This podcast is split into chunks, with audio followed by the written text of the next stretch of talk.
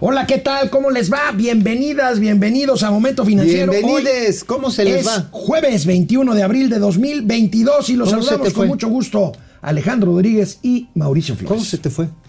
¿Cómo se me fue el mes? Rápido. ¿Ya? Pero así como Abril, ya, bueno, se atravesó Semana Santa, ¿no? Bueno, pero pues Semana Santa pues no la cuentas. Bueno, oye, amigo, ¿ustedes creyeron alguna vez que el huachicol había desaparecido en México? No. Yo tampoco, pero hoy nuestro compañero, nuestro querido colega Noé Cruz Serrano, se avienta unas ocho columnas, la nota principal del, del Universal. Que da cuenta de que el huachicol- Está a todo lo que da.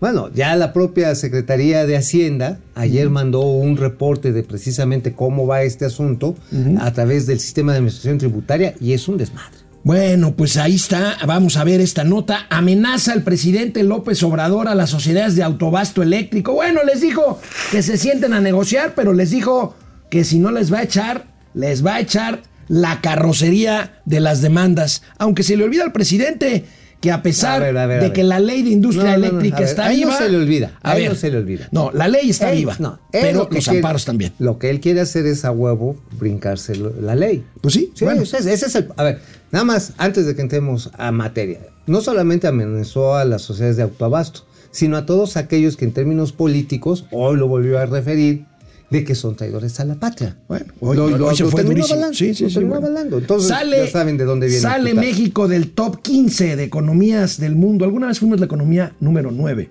Ya no estamos ni siquiera en las Entonces primeras somos más 15, felices, cabrón. Más soberanos. Más soberanos, más patriotas. El día de hoy tendremos el gusto, el honor de entrevistar al director general del Banco de Desarrollo de América del Norte, a Calixto Mateos Janel. Muy interesante Oye. esto- esta institución. ¿Realmente ese banco podrá ser nuestro salvavidas Pues parece ser que sí. para meternos con el mitad, Tenec? mitad eh, Estados Unidos de capital, mitad México. Es un banco de desarrollo muy interesante. Ver, la mitad dirige pa' Calixto adentro Mateos. y la mitad pa' No, afuera. no, no, no empieces con tus guarras. Pues sí, a ver, la No empieces mitad. A ver, no, pues sí, No. es fronterizo, ¿no? No, bueno, Va eh, por la rayita. Está Sí, en San. Antonio el banco, en ahí NatBank, el. Banco de Desarrollo de América del Norte. Y tendremos, por supuesto, los gatelazos Únicos, de hoy jueves. inigualables. Vamos. Vámonos, traidores a la patria. Esto es Momento Financiero. El espacio en el que todos podemos hablar. balanza comercial, Inflación, evaluación, tasas de interés, momento financiero, el análisis económico más claro, objetivo y divertido de Internet. sin tanto choro. Sí, Y como les gusta, peladito y a la boca. ¡Órale! ¡Vamos, réjete bien! Momento financiero. Vaya nota la que publica el día de hoy el Universal, firmada por nuestro colega Noé Cruz Serrano, el reportero que más sabe de cuestiones petroleras Oh, y sí. energéticas en este país. Ustedes creyeron que cuando hace un par de años, no, hace tres años ya, se es- escaseó la gasolina, escaseó la gasolina, que es que porque estaban combatiendo el huachicol y que se acabó. Pues vean esta bomba que suelta hoy Noé Cruz Serrano. Crece sin control el huachicoleo en red de ductos de Pemex.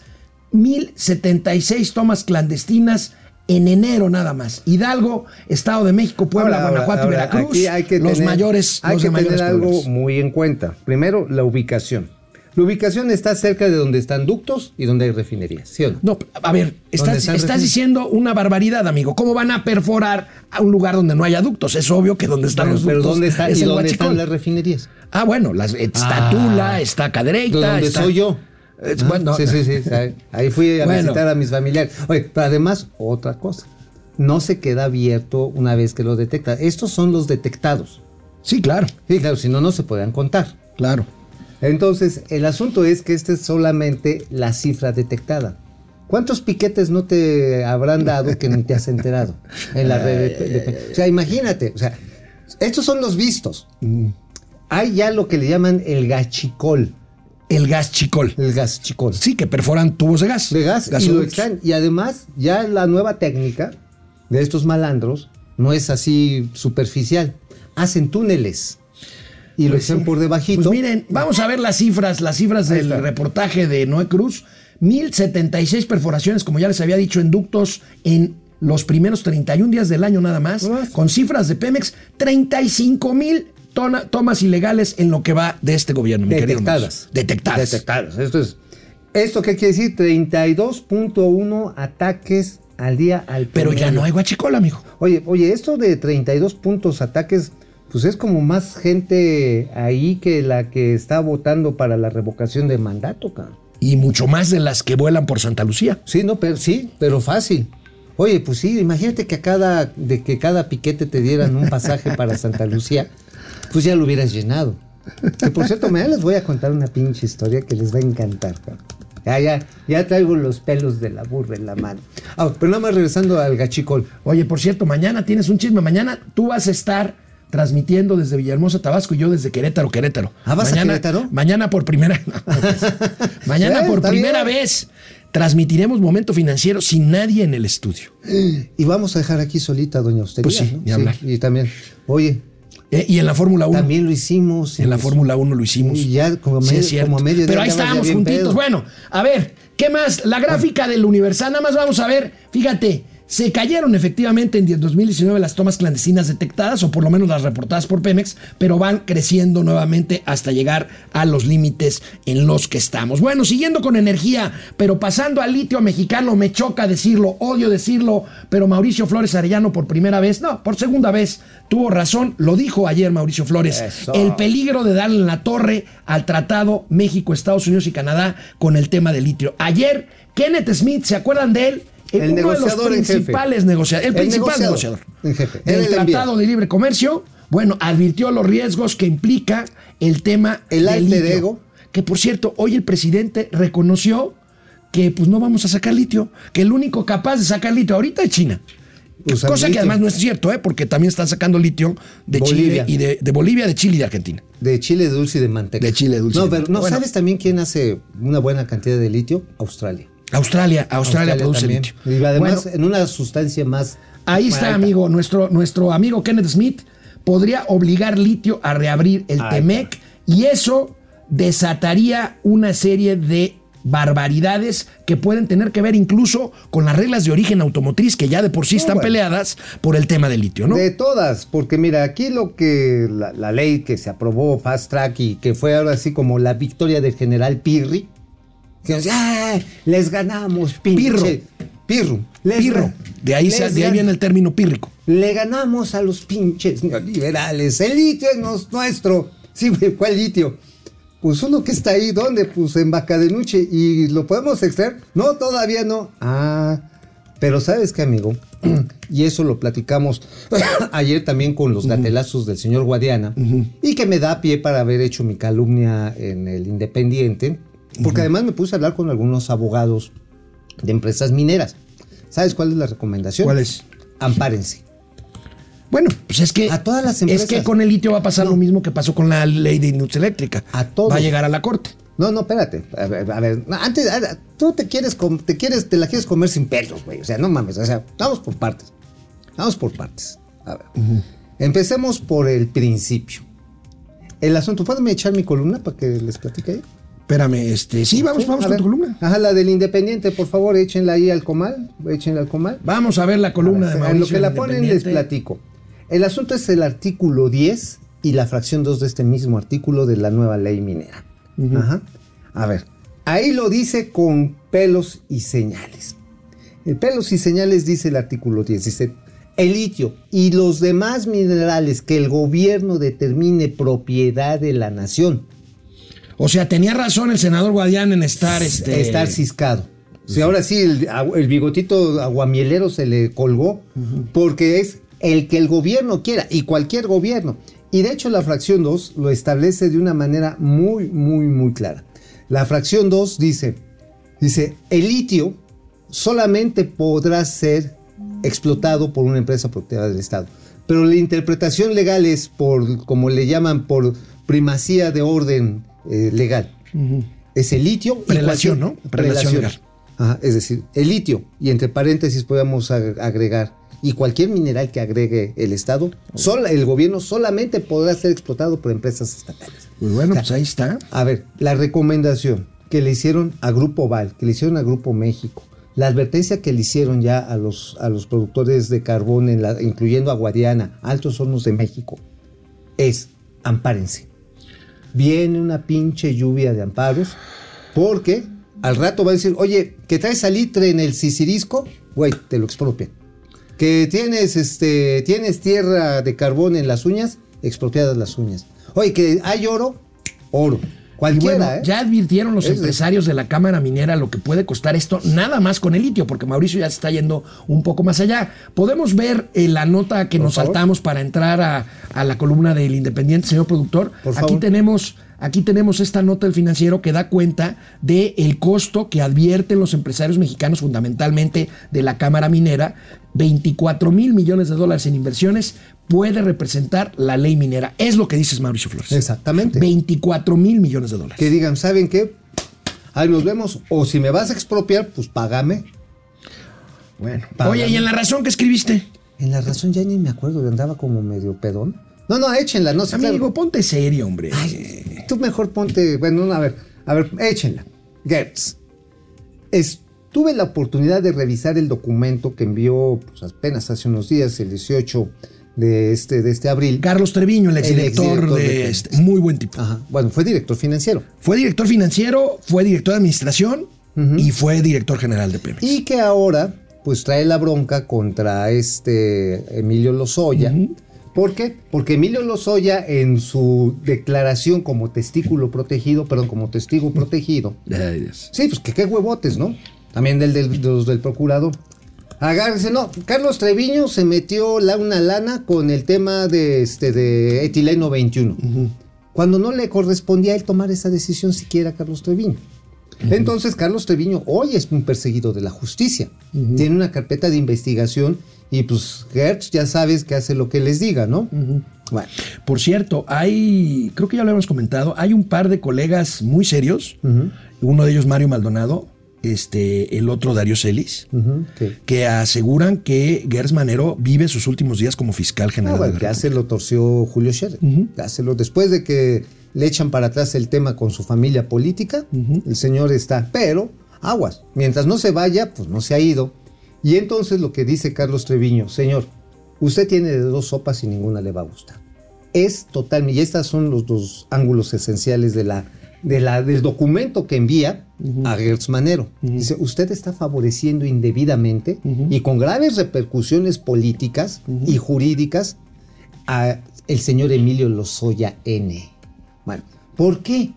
A ver, primero, los delitos estos de, de chanchullo, clavarse una lana, uso de dinero, de recursos eh, provenientes de fuentes ilícitas, no, se, no se persigue por demanda, se persigue por oficio. Y eso eh, en ningún momento da paso a que seas testigo protegido, a lo que le llaman la... Esta, ¿Cómo se llama esta figura? La Criterio de oportunidad. Criterio de oportunidad. No te da esa. Y luego el otro.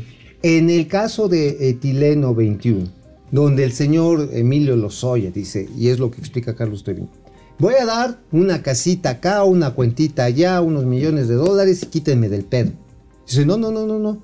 Lo que usted está haciendo, señor fiscal, es, un, es una violación a la propia ley si acepta estos términos. O sea, no debe de salir de la cárcel porque es irreparable el pinche daño. Son 2.800 millones de Claro, pesos. no puede salir con el 10% de eso. No, ni, ni con el Ni- 10, ni está, con el- está ni con la mitad. Está ofreciendo.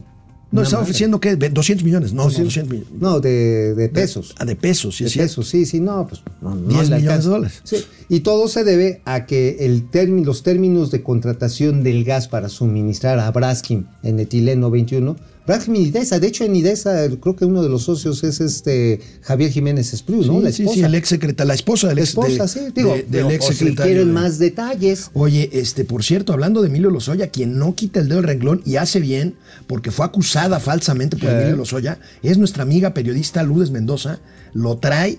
Bueno, De los de acuérdense nada más que Emilio Lozoya está en la cárcel gracias a una foto que le sacó Un Lourdes video. Mendoza, foto. Foto no fue una foto, fácil. no fueron fotos. Una foto o varias fotos que sacó del señor Lozoya comiendo en el restaurante Hunan de Las El Lomas. pato laqueado más caro, más caro del mundo. de la historia. Bueno, Oye, amigos. lo sigue trayendo del ala, pero ahora, ahora, se ha estado filtrando que lo quieren soltar. Sí, claro, por eso Lourdes no ha quitado el dedo renglón. Y por eso Carlos Treviño también dice, no lo pueden soltar, porque si lo hace, se le va a voltear el chirrión por el palito, señor este, fiscal, y usted y sus funcionarios estarán violando la ley. O sea, ya se la está advirtiendo. Ahora, ¿qué interés tiene el fiscal general de la República y el presidente de México de soltar a Emilio Lozoya? Con todo y el costo político que esto, que esto conlleva. Pues simple y sencillamente ya chisparlo porque no tienen manera, no tienen manera ya de, de sostener la teoría de que era toda una red de corrupción de Enrique Peña, Bebé, Luis este, Videgaray y toda su banda. No tienen manera de sostenerla. Hoy el presidente de la República en su mañanera reconoció tácitamente el pacto que tiene con Enrique Peña Nieto. ¿eh? Ah, ¿qué dijo? No, bueno, no. dijo que él respetaba mucho al presidente eh, Mm, Peña Nieto y que él le tenía aprecio porque no se había metido en la elección. Mm. Este, entonces, de facto está reconociendo, incluso dijo el presidente Ah. que eh, en ese entonces, en la elección de 2018, este, eh, varias personas le pidieron al presidente López Obrador que retirara la candidatura de José Antonio Mid para que el único candidato que compitiera con López Obrador fuera eh, Anaya, Ricardo Anaya, y que el presidente Peña Nieto no aceptó. De hecho, con esto está reconociendo de facto el presidente de México un pacto que siempre lo hemos dicho, todos los apologistas del régimen lo han negado. Pero ahí está. Pero ahí está. A ver, mandaron a Pepe Mira al matadero. Lo hicieron Lo cual se me hace una pena, porque hubiera sido un gran presidente. O sea, hicieron literalmente tortas de quesito de puerco. Pum. El presidente Andrés Manuel López Obrador amenazó ayer a quienes tienen sociedades de autoabasto eléctrico en su andanada para paliar los daños políticos, pues de que le hayan bateado su reforma eléctrica en el Congreso de la Unión el domingo de resurrección. Vamos a ver. ¿A qué dijo dice? Lánzate, Presi. ya hay un marco legal. Entonces, no es de que yo presente las denuncias penales correspondientes a estas empresas, que son no muchas, las más importantes deben de ser 10, 20, claro que dan el servicio a 70 mil, pero son 20, la mayoría extranjeras. Entonces, ojalá y ya empiecen a revisar con sus abogados lo que resolvió la Suprema Corte para que este se entienda de que ya es ilegal, que es un fraude ese mecanismo de autoabasto que crearon, que es como una especie de mercado clandestino. Gobierno de México. Ay, ay, Amigo, oye, ahí ver, está. a El ver, nada más, a ver, presidente- espérate, espérate. Aquí se está configurando, dirían los abogánsters, se está configurando un espectro, no de uno, un espectro de, digamos, de violación de la ley por parte del presidente. Ajá. ¿Te acuerdas cuando lo, lo acusaron por el desafuero? Sí, Ajá. Está entrando ese mismo supuesto desacatando. de desacato de la ley. ¿Por qué? Bueno, porque están los amparos. Claro. Ahora, el No presidente ignorar. de un- por- con una mano, con una mano les dice vamos a sentarnos a negociar y con la otra mano pone la espada de Damocles encima de las personas que eventualmente se vayan a amparar. Y bueno, No, dice, ya están amparados. Pongan, pongan listos a sus abogados. Señor presidente, los abogados ya tienen listos los amparos. No, ya están. Ya están. Ya están en curso. Bueno, a ver, ahí está. entonces, si desacatas, si desacatas precisamente este tipo de, de mandamiento legal, porque ya son amparos, ¿eh? ya les dieron la suspensión provisional, viene la discusión de fondo. Ahorita en este momento no están en, en- en términos ilegales. Ahora, ¿por qué quiere desaparecer las sociedades de autoabasto? Dice, no, es que Pues los porque, simulaban. porque dice que eh, simulaban clientes para poder eh, pagar la electricidad más barata. A ver, ¿la sociedad de autoabasto sabes realmente qué- en qué estaba sirviendo? Las importantes, las grandes. Para suministrar energía, primero, sí, a un costo más bajo porque ponías tu planta de generación. Ajá. Y hacías negocio. Ajá. No, jalabas a un menor precio, pagabas la transmisión porque es por un swap finalmente que haces con la Comisión Federal de Electricidad. Pero algo más importante, mantenías la certidumbre del suministro eléctrico para Ahora- evitar los cortes que hace la Comisión Federal de Electricidad. Yo lo que sí digo, este, si hubo abusos o si los hay, o si los hubo más bien, pues que los corrijan, pero que no Simulaciones. corten otra vez. Simulaciones. Este, am- am- en, lugar de, en lugar de corregir, pues un este, un, un tumorcito, un tumor, o un este, ¿cómo le dicen cuando, cuando se tapan las venas? Una trombosis. Una trombosis. En la pierna, cortas la pierna, pues está cañón. A ver, tú acuérdate que en este gobierno les encanta hacer manicure con machete. Sí. Es decir, toma la cama. Sí, o sea, A ver. eso es lo que hacen. A ver, a ver, echen aquí la nota. Ahí Ajá. está. Frena el autoabasto y amaga con cárcel. Ajá. Bueno, ¿puede meter a la cárcel a alguien que tenga un amparo y que lo gane? No, claro que no. Bueno, Pero lo va a intentar. Bueno, Lo va a intentar. Bueno, yo te voy a decir, así tuvieron 500 días en la cárcel a la, a la, a la hija política de, de Alejandro Gersmanero. Lo van a intentar. A ver, nada más yo pregunto, ¿hay suficiente espacio en la cárcel para meter a miles de mexicanos? nada más. Bueno. Nada más. Ahí se las dejo. Vamos a ver los comentarios de regreso. De regreso de manteles largos, Vámonos. momento financiero, de regreso con nosotros Calixto Mateos Canel, École. director general del Banco de Eh, Desarrollo ya- de ya América no- del Norte. Ya, ya aquí nos este, ya se está comunicando. Órale. Hola. Bueno, pues este ya está conectándose eh, nuestro querido amigo Calixto Mateos Canel, director general de NADVAC. Interesante. No, que es un banco que, digo, realmente, es como de estos bracitos que tiene el TEMEC para que no nos terminemos de convertir en Venezuela del Norte. Muy importante, y lo vamos a hablar con Calixto, el tema de un banco verde, el tema que privilegia financiamientos que tienen que ver con cuestiones Ambientales. de, eh, ambientales, con Oye, es que cuestiones la- de... Pues que a ver, la frontera norte y la frontera sur ya son un desastre. Bueno, Alejandro Ortiz, buenos días, Buenos infernal días. de las finanzas, Tocayo. Claudia Rosa González, buenos días, feliz jueves, gracias Claudia. César Patiño, siempre un gusto verlos en vivo, queridos tíos ¿Cómo están? guachifinancieros. Los guachifinancieros. Está bien, gracias mi querido César. Gracias a Carlos González, a Mauri Serrano, Gerardo, E- Genaro Eric, hasta Guadiana dijo, expropien, pero No me a, los, a los gustes de mi compadre, todo menos el carbón. Pues sí, güey. Eh, no, Víctor sí. Manuel. Oye, sí, sí, sí. eh, sí. ¿ya ves que está chaparrito y panzón? Y, pero, pero bruto no es. No, bruto no. Y seguramente yo lo vi hasta más delgado. Yo creo que le agarró un pinche chorrillo. se le salió hasta por los ojos. Víctor Manuel Sapien Piceno, saludos desde Pénjamo, Guanajuato. Pénjamo. Lidia Castañeda, buenos días, Lidia. Carlos Pérez, ese set de noticias ha de oler a pura, a, a puro excremento. Bueno, con estos dos, ¿por qué, Carlos? eh? ¿Que te olemos a qué? Que olemos a caca. A ver. No seas, no seas. pa- no seas, pues Oye, aquí empezamos. A ver, no, seas. Ya me di cuenta, güey. No estoy loco, estoy podrido. José, José Almazán Mendiola. Ese escándalo que están armando Citlal y Delgado señalando a traidores no es más que teatro para salvar el pellejo. Híjole, ese tema es muy delicado. Por cierto, les digo una exclusiva interplanetaria intergaláctica antes de que la vean. A las 11 de la mañana, un grupo de diputados de los partidos de oposición va a ir a la oficina del Alto Comisionado de Derechos Humanos de Naciones a Unidas presentar una denuncia. a presentar una denuncia. ¿Por Ale qué? Mus. Por eso. Ale Mus, así como vamos, falta poco para que declaren ilegal todos esos calentadores de aguas solares. Pues sí. Porque nos vamos a estar robando la fuerza del dios Tonatiuh. Francisco García, por cada año de esta administración nos regresa cinco años al pasado en términos económicos. Ah. Israel Jaco, saludos a Joe y Biden de las finanzas demenciales. Joe y Biden. Joe y Biden. Carlos Joe. Puelma, yo no podré, ya no podré cargar mi celular desde el coche porque no se cargará con la CFE. es muy bueno eso.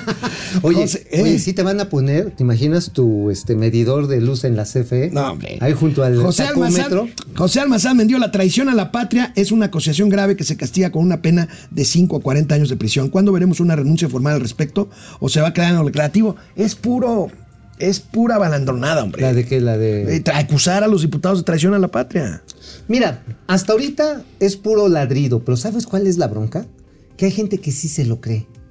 Y al rato vas a ver que le van a dar un empujón, un garrotazo, un botellazo a algún diputado, que algún acelerado, que hay muchos acelerados, este, va a decir, sí, lo vamos a hacer porque estamos defendiendo a la patria. Aguas, ¿eh? José Israel García López, saludos a la banda y comentar que hoy tengo entrevistas de trabajo.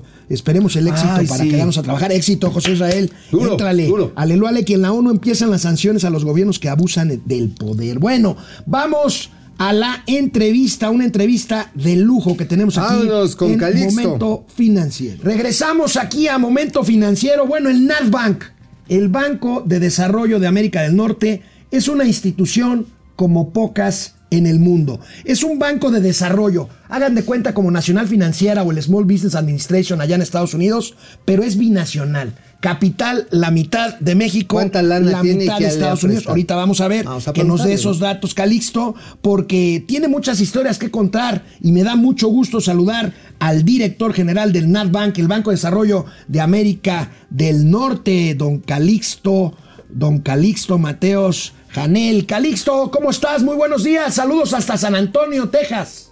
¿Qué tal el calorcito Muy por buenos allá? días. ¿Qué tal el calorcito? Muy- Siempre es fuerte, pero esta, estamos en una etapa de, de muy buen clima ahorita, es cuando está el clima muy agradable. Oye, ¿cómo está, Entonces, este, si quiere- oye, ¿cómo está el clima de negocios para el NatBank? Precisamente hablando de esto.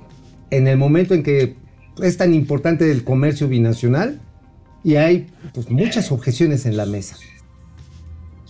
Pues mira, yo creo que el clima es muy adecuado. Como se han puesto la situación en el mundo, eh, la, la frontera de México, la zona fronteriza de México se está volviendo una, una zona muy, muy atractiva para muchas empresas que eh, operaban en, otros, en otras latitudes. Entonces sí está bien una, un aumento, un- una demanda muy fuerte de, este, pues de, de, eh, buscar eh, terrenos para parques industriales, para hacer las cosas, y como el banco opera en la frontera, pues es un buen un, un terreno propicio para nosotros. Además es el momento de que si se van a hacer estas cosas, nosotros podamos influir financiándolas con un enfoque de que se hagan las cosas sustentables, que se tenga energía este, en paneles solares, que se use el agua, que se recicle, que se trate y que, y que todo este, eh, ahora sí que sea de lo más sustentable posible, como es el mandato de, del- del NADBAN, que es de financiar infraestructura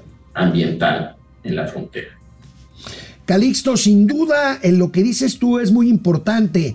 Eh, el tema que está pasando, eh, el rompimiento de cadenas de suministros, la guerra comercial previa a la pandemia desde, pues desde antes, ahora sí, eh, de- con China, abre muy buenas oportunidades justamente en la zona, en la zona fronteriza México-Estados Unidos. El NatBank puede y debe ser la diferencia para que se instalen ahí negocios, pues que nos vengan bien a dos socios comerciales, aunque muchos digan otras barbaridades, dos amigos y socios comerciales como son México y Estados Unidos, Calixto. Eh, efectivamente, o sea, es, ese es el, lugar donde se, se catalizan estas eh, relaciones, donde se catalizan estas inversiones, es en la frontera. La frontera es una región muy viva. La frontera, en, la frontera diariamente se vive la, la, la integración entre un lado y en el otro, y efectivamente los lazos comerciales de negocio y hasta familiares son muy altos. En ese sentido, este, el banco, al operar en la frontera, pues tenemos una, una muy buena perspectiva de esto, conocemos la zona y sí podemos nosotros ayudar a detonar estos proyectos. Y más a la luz de que el Consejo Directivo nos aprobó ampliar el- la gama de tipo de proyectos que podemos hacer para enfocarnos más en proyectos que atiendan el cal- cambio climático y que eh, nos eh, permitan eh, eh, ejercer mejor nuestro mandato. Eh, Calixto, ¿nos podrías dar ejemplos de algunos de estos proyectos que ha financiado precisamente este Banco Binacional en los temas, obviamente ambientales, que son los que tienen el mandato específico? Claro, claro que sí. Bueno, tradicionalmente el banco ha- ha- se ha enfocado mucho en, en todo lo que tiene que ver con agua, desde la distribución, la potabilización, eh, eh, la extracción misma de- del- del agua, ¿no? Buscar fuentes de, de extracción del agua, ser desalinizadoras, etcétera. Eh, y el tratamiento, solo el, el uso, el, el drenaje, el reuso, el tratamiento del agua para que se vuelva a utilizar. Y este, esos son proyectos que normalmente eh, nos han, eh, pues ahora sí que eh, ocupado la mayor parte del tiempo. Hemos podido tener una presencia fuerte en todos los estados fronterizos. Hemos podido contribuir, y ahí es algo que sí podemos decir, o sea, en 1994 más o menos casi la mitad del agua eh, residual se trataba, apenas nada más, ¿no? la mitad del agua residual se trataba en, en la frontera. A la fecha ya se trata casi el 100% del Wow. agua residual. eh, de las ciudades. Entonces, en ese sentido, el banco ha podido financiar una buena parte de estas plantas de, de tratamiento, no todo, pero sí hemos tenido un, un, un, un papel muy, muy importante para detonar este tipo de cosas. Esos son un tipo de proyectos que hemos hecho. Otro tipo de proyectos han sido proyectos que atienden todo lo que es residuos sólidos, este, tratamiento, eh, eh, rellenos sanitarios, este, reciclaje, eh, todo lo que tiene que ver digamos, con basura, que también es un punto de, pues, para evitar la contaminación y demás. Y tenemos también proyectos de eficiencia energética, de eficiencia en el uso del agua, y actualmente la, lo que nos están permitiendo ya eh, expandirnos es a financiar eh, tanto desarrollo urbano, parques industriales, este, edificios sustentables, eh, proyectos de movilidad, incluidos cruces fronterizos, pro- proyectos de, de- de, este, de resiliencia económica, proyectos de eh, parques industriales sustentables, como decía. Entonces, todo eso nos va a permitir ampliar nuestro, nuestro grado de, actuación y, al integrar cadenas de valor este, de un Calix- lado y del otro.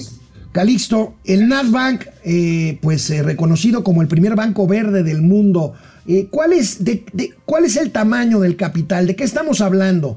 Este, si se puede conocer esta información, eh, no es un banco con fines de lucro y entonces pues el tamaño del capital está directamente relacionado pues con los recursos disponibles para prestar para todos estos proyectos que nos estás eh, este, comentando. Pues mira, eh, afortunadamente creo que primero que nada el banco pues, hemos podido operar, tanto mis predecesores como yo, eh, de una manera muy eficiente, ha, ha mantenido su capital bien. Tuvimos una capitalización inicial por 450 millones de dólares y ahorita estamos en el proceso de culminar una segunda capitalización por otra cantidad similar. Ujú. Eh, eh, y en ese sentido, pues tenemos una, una, una sólida base, ¿no? De aproximadamente, bueno, va a llegar a ser unos, poquito menos de 900 millones de dólares.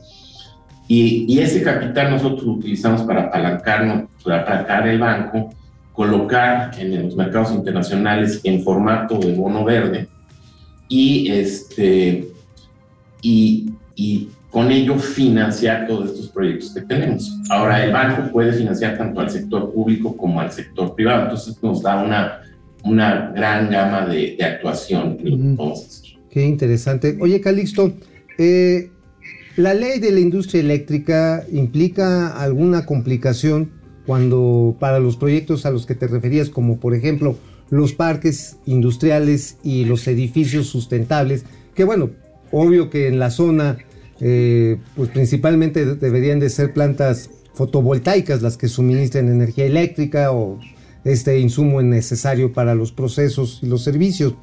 Eh, ¿No les agrega alguna complejidad tratar de desarrollar estos proyectos, el estatus legal que hoy tenemos aquí en nuestro país? Pues mira, nosotros vamos siguiendo prácticamente cómo se van haciendo estos elementos y qué se va determinando tanto por el Poder Legislativo como por la Suprema Corte y con base en eso operamos. Este, en tanto a lo que tú mencionas de parques industriales, edificios, como nosotros lo vemos, son esquemas en los que sobre el parque industrial o sobre los edificios se, se ponen justamente paneles solares. Y eso, eh, eso la, la regulación lo permite directamente. Es, es, es, es el caso, claro, que, que no hay ningún problema. Y es a lo que nos queremos enfocar, porque es donde creo que tenemos muchísimo más este, eh, valor agregado nosotros. Ah, ok. Ahí no tendrían entonces complejidad. Pues qué bueno. Qué bueno. Qué bueno, además, bueno, este, la zona fronteriza siempre tiene una característica diferencial con el resto del lado de México, del lado de Estados Unidos, pues por supuesto que no había problema. Pero aquí, aquí el tema es que vamos a estar, Mauricio, escuchando mucho del NatBank, de Calixto Mateos, porque pues ahí tienen, este, esto yo no lo había leído por ahí, yo no lo había leído, nos está diciendo 900 millones de dólares, pues ahí están, para estos proyectos que tanta falta hace- hacen en materia de agenda binacional y en materia de cambio climático y protección ambiental. Bueno, el agua, nada más. Calixto, tú no nos vas a dejar mentir. ¿Qué tan fuerte es el estrés hídrico en la frontera de México con Uh. Estados Unidos? Eh, Bueno, ese es un problema latente. Cualquiera que, que haya estado en la frontera, cualquiera que viene en la frontera, tanto del lado de Estados Unidos como del lado de México, el agua es, es un tema eh, pues de, de mucha preocupación, de mucha tensión. Eh, este, y en ese sentido, eh, la labor del banco siempre ha sido tratar de buscar tanto el uso y reuso como la, la, la distribución eficiente, evitar fugas, etcétera, y el, el, el- el buscar nuevas fuentes de agua, que en este caso pues, es mucho la, la desalinización. Ok. Y estamos trabajando en varios proyectos al respecto. Proyectos de tratamiento, proyectos de, de recarga de acuíferos, proyectos de colectores este, pluviales, para que toda, toda la, la- el agua que cae se pueda aprovechar de la manera más importante. Estamos también tratando de, de- de involucrarnos en proyectos de recubrimiento de canales de riego, a fin de que haya dismi- disminución de las fugas. Y, y efectivamente, el, el banco es una, eh, es una de sus grandes funciones, es uno de los puntos donde estamos. Nosotros cooperamos muchísimo con, eh, con eh, pues ahora sí que eh, lo que es la, la Com- Comisión Internacional de Límites y Aguas y su, su contraparte en Estados Unidos. Y, este, y estamos en, en continua eh, colaboración con Conagua, con los organismos operadores, etcétera, para, para ir ah, tratando de, de- de so- solucionar los problemas que se está- se van presentando con relación a la Pues Calixto Mateos Canel, muchas gracias por tu tiempo. Como sabes, el tiempo en la tele, aunque sea en internet, es corto, pero creo que la entrevista queda muy claro. NatBank, un banco de desarrollo binacional con proyectos verdes muy importantes para ambos lados de la frontera, 900 millones de dólares Que de emite bonos verdes. que emite bonos verdes, en fin, vamos a escuchar mucho y ojalá y podamos seguir en contacto contigo, mi querido Calixto Mateos, muy agradecido. Calixto, éxito. Muchas gracias, Alejandro, Mauricio, y, este, y estamos eh, en contacto. Un abrazo hasta San Antonio, Texas. Gracias. Saludos. Saludos al desayuno Tex-Mex. Un saludo ahí a nuestro querido amigo también Oscar Durán. Oscar Durán. Abrazote. Gracias. Nos vemos, Calixto. Luego. Hasta luego. Adiós. Bueno, pues vamos a seguir con, eh, con el programa. Qué interesante, ¿no? Sí, este, claro. esta- estas instituciones, que, que, qué bueno que se hablen de ellas, ¿no? Este, Que además siempre tienen un comportamiento noble. sí, sí, sí. Es sí, noble, a ver, agua, basura, reuso de los desechos sólidos, generación de energía sustentable. Pues de eso pedimos nuestro pan. sí. Así Bueno, es. En la 4T, no, en la, en la 4T lo que busco. Oye, ¿sabes de ¿Qué me enteré, güey? ¿De qué? El 80% del agua del estado de Hidalgo se viene para la Ciudad de México. Ah, caray, a ver, Sí. platícame eso. Sí, el agua la extraen de los pozos. Ah, ah, ah, Ah, ok. y o se- sea, no nada más Cuchamala, también de, de- también, de también de Hidalgo. Y la mitad, o sea, es decir, el 40% del agua de Hidalgo, ¿dónde crees que va a dar? ¿A dónde? A la termoeléctrica de lechería. Ah, caray. Sí, digo, para que saques tu conclusión. No, neta. O sea, agua potable se vaporiza con combustóleo para generar electricidad. Wow. O sea, señores, esas son chingaderas y notas. Bueno, ayer la jefa del SAT dio una conferencia de prensa, mucha información. Los periódicos de hoy destacan básicamente lo que va a costar fiscalmente el estímulo a las gasolinas, o sea, mantener las Ay, gasolinas más baratas de lo que deberían de costar por el precio del petróleo, que es un tema político. Hay nada más ¿Cuánto entre, es? bueno, ya lo habíamos anticipado aquí, entre 350 mil y 400 mil millones de pesos. Ay, no más. A ver, ¿cómo lo están financiando ahorita? Pues con el precio excedente del petróleo, porque está arriba del presupuestado. Pero son 350 mil millones de pesos que seguramente podrían ser utilizados en otro tipo de cosas. No, hasta para dar becas. Sí, Bueno, claro. para arreglar escuelas, para comprar las medicinas. Ahora, dice, no, es que sin este estímulo la inflación se iría para arriba. Ciertamente. Eh, por ahí algunos dicen que sería al 10, 12%, algunos cálculos. Sin embargo, va a pasar de todas maneras. ¿Hasta dónde pueden aguantar las finanzas públicas? Que lo está diciendo la señora. Pues ella habla de un boquete fiscal que estima, estima que pueda ser compensado por los altos precios del petróleo. Vamos a ¿Pero ver. cuánto tiempo? Vamos a ver si es cierto, por tiempo? cuánto tiempo. ¿Por Así cuánto es, tiempo? Así es. Porque entonces, o sea, le estás jugando a que no se te vaya la inflación. Pero todos esos juegos terminan dándote la vuelta y los precios se disparan. Bueno, amigo, ¿alguna vez México llegó a ser la economía número 9 del mundo? En el ranking de economías más importantes del mundo. Mm. En la Hoy- época maldita neoliberal. Hoy estamos saliendo del top 15, o sea, ya estamos en el lugar 16. Esto lo reporta hoy el periódico El Financiero, siempre Enrique Quintana muy, muy pendiente de esto, de acuerdo con el Fondo Monetario Internacional. Ahí tenemos, salimos del top 15 de mayores economías en el 2021. Imagínense si como va el 2022, pues cómo va a acabar esto. Vamos a ver el cuadro con precisión, Mauricio, para que comentes pues eh, de los grandotes, ahora No, sí pues que a los chiquitos. Ahora sí que, pues ahora sí que a la larga uno se puede acostumbrar, pero ya ves, Estados Unidos y China no es ninguna sorpresa, tampoco Japón, Alemania, la Gran Bretaña, pero ojo, aquí empiezan los países eh, emergentes, que ya ni son tan em- emergentes, la India, Francia, Italia, e Italia que mira que tiene un desmadre político todos los años, ¿eh? Quitan primeros ministros, se pelean en el Congreso, la chingada, a ver, echen otra vez. ¿Quién sigue después de Italia? Canadá. Canadá, que está pegado. esto. Otro socio comercial de México. El punto donde estaba Canadá, Ahí estábamos nosotros. ahí estábamos nosotros. Y nosotros nos vamos hasta el 16, abajo de España. Imagínate. Y España, mira que es una economía pujante, pero tiene la mitad de la población. Oye, amigo, cuando yo hace un par de años, antes de la pandemia, este, veía que ya en cualquier momento China rebasaría en tamaño de su PIB a Estados Unidos. Parece que esto con la pandemia, pues se vino abajo, ¿no? Sobre todo con la gran recuperación que tuvo en los primeros seis meses de, Ahora, de- que de- también- el- después de la pandemia, eh, o después si del pico mides- de la pandemia, Estados Unidos, ¿no? Ah, pero si lo mides a nivel de PIB per cápita, a los chinos les Ah, ronca. no, bueno, pues es que. Les ronca, pues sí. A güey, ver, a ver. ayer, ayer platicaba yo con Pues es eso. Durán, eh, mi- miembro del, del- del equipo de producción de este programa, el tema per cápita. Pues es dividir el tamaño de la, del pastel entre el número de invitados, al invitados, cumpleaños, claro. ¿no? Y si tienes, ¿cuántos son los chinos? ¿Tres mil millones? No, no, cinco eh, mil millones. No, no, no. S- Son. A ver si nos checan en producción la, la población de, De China. China. Son, no, son 1.600. Porque, porque India son 800 1,600. millones, 900 millones. A ver, eh, ve, revisen. 1.400. ahí está. 1.400 ¿Qué huele? millones, 1.400 millones 1,400 más millones. los, los, in- los de India, Que son 800 más. 1.300 millones, ahí sí te falló, ¿El de la India? el de la India. O sea, ya son casi igual. Imagínate. Wow. O sea, imagínate, tienes 1.400 millones de invitados para repartir dos gancitos. pues, Bueno, oye amigo, y mientras tanto aquí los pronósticos siguen a la baja. Ayer Banamex presentó su encuesta de expectativas económicas y bueno, pues ahí las tienes, amigo. Pa' abajo. Todas para abajo, Producto Interno Bruto. Bueno, la Bueno, inflación, subió. para arriba. y la subyacente, papacito, esa está de preocupación, porque quiere decir que hay una alta presión de la propia disponibilidad de bienes y servicios que está empujando durísimo.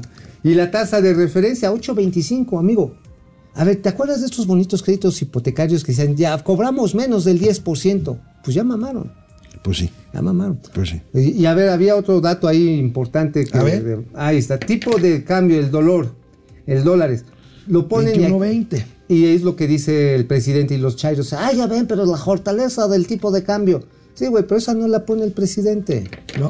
¿no? Y el presidente, digo, hoy Enrique Quintana escribe en el financiero, ¿a quién le va a echar la culpa López Obrador de la alta inflación? Bueno, ¿A quién? Pues no sé, pero... a Felipe Calderón. Pues sí, a huevo. pero- El culpable Pero ahí Felipe el, el problema de origen es que, por supuesto, la inflación tiene que ver con muchas cosas, este, pero el presidente pues se empeña en ser el padrino, este, papá, mamá, novio, novio, novia. novia, a sacerdote, Este, este, los pa- pajecitos, todo, todo, todo. es- él, él quiere ser todo. Oye, pero a ver, nada más aquí el tema de Banamex, City Banamex. O sea, Banamex, City Banamex no se anduvo con pelos en la boca. Los señores, menos crecimiento, más costo de vida, el costo de la vida se va para arriba. Tienen un tipo de cambio que los está manteniendo el alto precio del petróleo. Y sabes qué, y lo decía en su análisis previo a este, el previo el que presentó en la bancaria, la convención bancaria, en el que hablaba de un panorama sombrío, así dijo, panorama sombrío de las finanzas públicas, porque con menor crecimiento tienes menos recaudación. Y doña Raquel Buenrostro ya presentó, y digo, no ha sido la nota, pero esa es la nota de fondo, la estrategia para sacarle impuestos a los grandes contribuyentes. O sea, hay una estrategia. Sí, hay una sea, estrategia. y de todas- y bueno, y a a- todos los Raquel. Buenrostro ha cumplido con su papel Sí, hasta ahorita y lo, y lo va a seguir cumpliendo. Ahora, ¿eh? La cosa está en que quieres apretar en ese sentido conforme te da la ley, pero tienes menos ventas, porque eso quiere decir el Producto Interno Bruto a la baja. Tienes menos venta, tienes menos empleados, tienes menos ingresos. Pues pues no puedes cobrar lo que no hay. Bueno, pues vamos a los comentarios previos a los, Vámonos a los gatelazos, que ya es hora de los gatelazos. Bueno, pues este, aquí estamos con nuestros amigos y amigas, amigues. Amigues. A ver, este, Marielos Aguinaga. En San Antonio el clima está nublado y no muy caliente. Tenemos aviso de lluvia para los próximos tres días. Ay, qué padre. Saludos a San Antonio, es bonita ciudad. San Sí, Antonio. es muy bonito. Este, Carlos Santoyo, felicidades por darnos tan buena información. Gracias, Carlos, por seguirnos. Gracias, Mauricio gracias. Flores es un chairo de closet, dicen. Analista financiero que jamás se nos olvide es un traidor a la patria. Es que ya te mandaron tu póster. Claro. A ver si ahorita lo vemos, ¿no? Este, Sí, sí, pónganlo en los gatelazos, A ver si ahorita sí. lo ponemos. Ah, El último gatelazo. Sale. A ver. Carlos Santoyo, gracias. Greg, S, Greg SP. Y si quieres un proyecto de autogeneración de electricidad y el banco te presta, ya no te encarcela. pues, esa es una buena pregunta. Se lo decíamos y ellos dicen, bueno, si es de suministro en el propio parque industrial o en el edificio, no tendría por qué haber purrún. Bueno, pues este Pero chica- ¿sabes qué? Oye, Ey. pues yo sí creo que le van a estar buscando chichis a las hormigas a este gobierno. Y van a tratar de dar eje- castigos ejemplares. Chica. Pérez, wow, qué miedo con lo del agua. Sí, Aquí caramba. está, bueno, nuestra, nuestro equipo de producción. China, 1.402 millones de personas. India, 1.380 millones de personas. ¿cuántos millones de Es- personas? Es, 1.300 y 1.400 China. Este, y Estados Unidos, 329 millones. Nosotros somos 140, ¿no? ¿140? Nosotros somos un poquito más de 140. 140. sí. Ah, está bien. Vamos, vamos Es a los poco- es gatelazos. A ver, toda, Oye, tenemos- A ver, espérame, campanita, campanita. Bueno, mientras Proce Server México catalogado por debajo del estado fallido del Financial Times Ah, y estamos por debajo del estado híbrido a estado paria, al igual que el estado islámico de Afganistán. Híjole. Híjoles. Juaco Núñez, apá, ¿dónde quedó el crecimiento de 6% que prometiste? Pues en, en la misma promesa de, de que al día siguiente de llegar se desaparecería la violencia y De el que el mismo- sistema- de que el sistema de salud iba a ser como el de- danés. De que el aeropuerto de Santa Fantasía sería el mejor aeropuerto del mundo mundial. Oye, ahí ya no se paran, pero ni la de las tlayudas, güey. Nadie. Nadie. Arturo Durán, ¿es posible que salgamos del G20? ¿Cuándo tendríamos que perder para llegar a eso? Híjole. Mira, ¿sabes qué me preocupa más que salir del G20, Arturo? Que nos quiten el grado de inversión. Pero eso ya viene cantadito. Viene Bueno. cantadito, ¿eh? A ver, Ale Mus, que está hasta donde la memoria me, eh, me ayuda, en Chile. Entonces son 5 mil pesos chilenos. ¿4 mil? 5 mil, ¿no? Aquí veo 5 mil. A ver, ¿cuántos? Para que pasen los gatelazos de la vilchismosa. Ahí vienen, ahí vienen. Vamos. Vamos, es la cuota para los gatelazos de la Eso, vilchismosa. 5 mil pesos chilenos. ¿A cómo está el tipo de cambio? No sé, ahorita que lo chequen ahí en A ver. ¿cuándo, cómo, ¿cómo cambian el chile, señores? Vamos a los gatelazos. ¿Cómo, cómo el chile? ¿Cómo el kilo de chile? A ver, Este, te- que dice, que dice el señor Campos que te lo pone a. a ver, a ver, pero a ver si a centones convences, güey. a ver. Ajá. Dale. A 123. 123 pesos, muy buenos. Sí, 123 Muy pesos. Ya, buenos. ya dieron para tres caguamas. Vale, ¿Cuántos funcionarios de la 4T No habrán utilizado? Oye, un 12 de carta blanca. Sí, sí, sí. ¿Cuántos funcionarios de la 4T habrán utilizado, aunque sea una vez el IFA? Yo Pues- creo que ninguno, ¿eh? No estoy haciendo. Bueno, los que vinieron en el vuelo Benito Juárez AIFA. Ah, pues sí, ¿verdad? Pero Esos. el salto de Tlacuache. El salto del tigre. No, de Tlacuache. del tigre. Bueno, vámonos a los la gatelazos. Del pandita Dan. Mire, aquí no somos obviamente ni espantados ni moralistas. Ni persigna. Pero. Pero tú sí eres bien chillón. Vaya marihuanada ayer en el Senado, Día Internacional de la Marihuana. Y A ahí, afuera del Senado, miren nada más, Órale. esto estuvo. A quemarle las patas al diablo. Órale. Oye, ¿ya ¿Eh? viste el de los ¿Eh? lentecitos? Ahí, ahí, a ver, vamos otra vez a la foto, por favor. Bueno, esto fue, esto pasó? fue una desbandada. Fíjense el humo. El humo es mota, ¿eh? Pero ¿por qué la desbandada? Por, broncas ahí con los dealers. Con los Pues dealers. no se pusieron de acuerdo. Ya ves que son gente finísima la que Finísima. trafica, ¿no? Oye, chale, oye, ¿te imaginas? Qué pinche mal viaje, te estás quemándole acá bien sabroso el sacatito al conejito y de repente empiezan los guamazos, sí se te baja el chubi en chinga, mano. Déjame, Checo, legaliza al Pacheco, gritaban, para que para Checo. que puedan este Checo, feliz, nunca va al Beliz. Ahí está lo que pasó ayer en el Senado de ¿Cuál la República. era el Pacheco consciente. Vaya Ni se pachequeada. ¿eh? vende, ni se vende. Ni se vende ni se resiente. Ni se resiente. Nada más le da el monchis bien sabroso. Bueno. Oye, ¿nunca te llegó a dar el monchis? No, ¿No? No, Era padrísimo. no, no, no. O sea, de pronto te dan unas ganas de tragar así como lo. Vaya pachequeada. Bueno, bueno, la bronca ahí con los dealers, finísimas personas. Bueno, pues Es trabajan. que esa es la un- bronca. Cuando mantienes un mercado negro, pues tienes pandillas, los dealers, que se encargan de comercializarla, lo que debería ser un producto libre. Bueno, gobierno de ocurrencias este de la 4T, No. como lo de litio, que sigue acumulando gatelazos. Vean nada ver. más esto. Morena dice, ahora que el litio es propiedad de la nación y su explotación, exploración y aprovechamiento estará a cargo del Estado, ¿qué nombre te gustaría que llevara el organismo encargado de su administración? ¿Cómo dices? Oye, que se me hace que sí viene un momento financiero. Se ve que viene un momento financiero, yo amigo, le puse litio-mex y tú amlitio. Amlitio. Amlitio. Ahora, no van a sacar un gramo de litio de aquí a que termine la A unos cinco administración. años. Es lo que le calcula el señor Alberto, Alberto López Santoyo, que fue el director de Minas y uno de los codescubridores del yacimiento de Bacatehuachi. Ajá. Dice, a ver, dice, aplicándonos seriamente, metiéndole lana, en cinco años podríamos empezar, imagínate, podemos empezar a intentar a refi- refinar. hecho, en cinco años. Bueno, a petición popular, Viene. los gatelazos que tienen que ver con Vilchis. Vilchis, La señora. Vilchis, que es la que desmiente las noticias ver, falsas. Vilchis, Vilchis. Supuestamente, primero, Brinco el Vilchis. pues ay, se metió en líos, se metió en líos tratando de justificar lo de la devastación de la selva maya por el tren Maya. A ver, vienes. Vamos a ver cuántos árboles se van a plantar. Para los que están preocupados por el medio ambiente, podemos recordar que el proyecto del tren Maya también contempla la reforestación de 457 millones de árboles, de 457 millones de árboles en 450 mil hectáreas a lo largo de los 1.500 kilómetros de vías en cinco estados que comprende el tren. Señores, préstenle un abaco a la señora, préstenle una pinche neurona. Oye, Oye, 450 millones de árboles. en 450 mil hectáreas, ¿sabes de cuánto es? Estamos hablando de 10 árboles por metro cuadrado. O sea, Vilchis, mira, yo te entiendo que, que hay pendejeces consustanciales. ¿Sí sabes lo que es la pendejez consustancial? Sí, es la que, la que regurgitas desde el fondo de tu alma y sale. Es, es como un aura. Bueno, oye, Ajá, amigo. Pero ¿sabes cuál es la, la- la ridícula?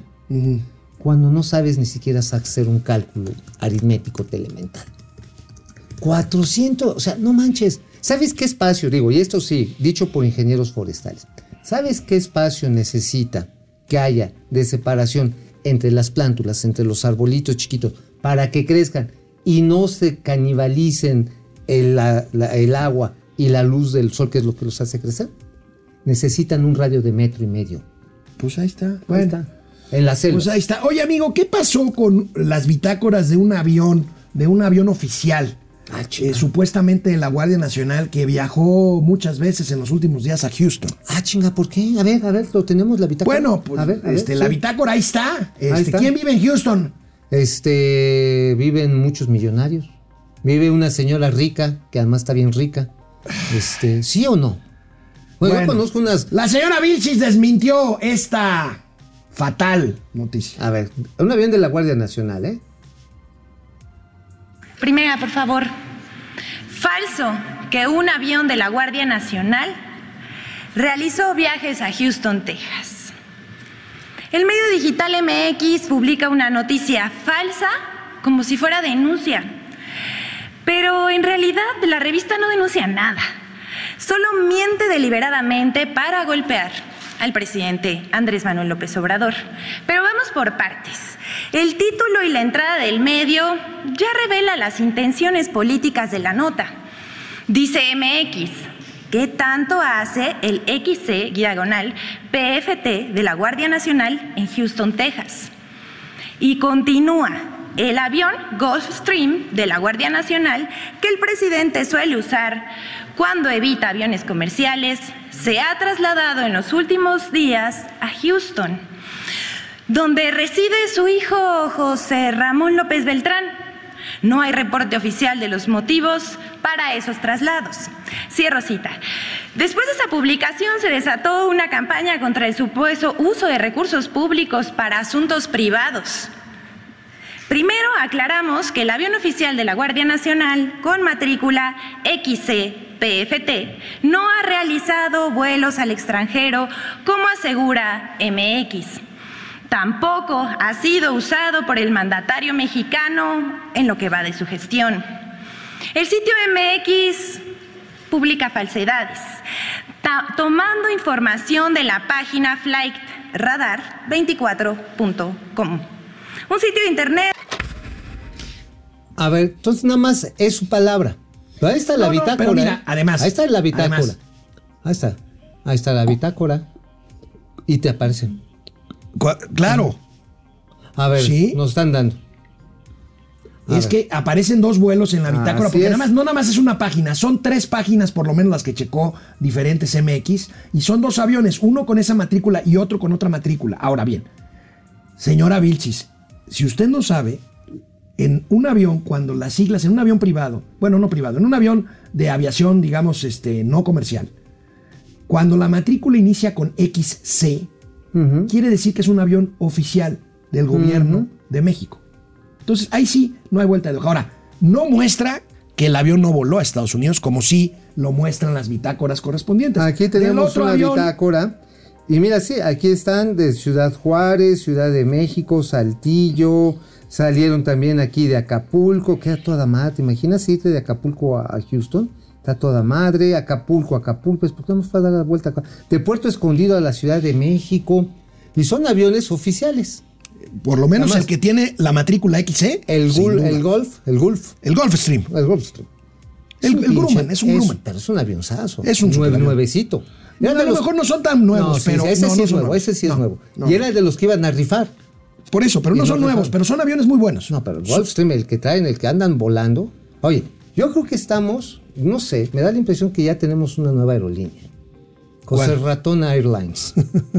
a mí me da la impresión. Fernández Noroña haciendo un Noroña. Fíjense, Noroñazo, por con favor. este tema de linchamiento de quienes votaron en contra de la reforma eléctrica. Ve nada más esta barbaridad. Dice Fernández Noroña, no estaría mal que el pueblo en su digna rabia expropiara los bienes de los diputados traidores a la patria. No estaría mal que amenazaran otra vez a Fernández Noroña con quitarle su visa americana para que se calme. Estaría toda madre. Sí, ¿no? Para que se calme, ¿no? Sí, pues, ya ves que ahí sí, ahí sí se calma. Ah, sí, dijo, no, no, es que yo sí quiero volver a ir ahí a, ¿cómo se llama este lugar de, de Pues esquí? ahí a Rockefeller Center. No, a- eh, pero de Ahí esquí a- que le gustaba. Ah, sí. Bale también A fue a Bale. Porque Nueva él no crean que va ahí a Ruidoso, Texas. No, no, no. Él No. va a Bale, a Salt Lake City, Ajá, a, a Whistler, a Nueva York. Ajá, a ver al ratón Miguelito. Bueno.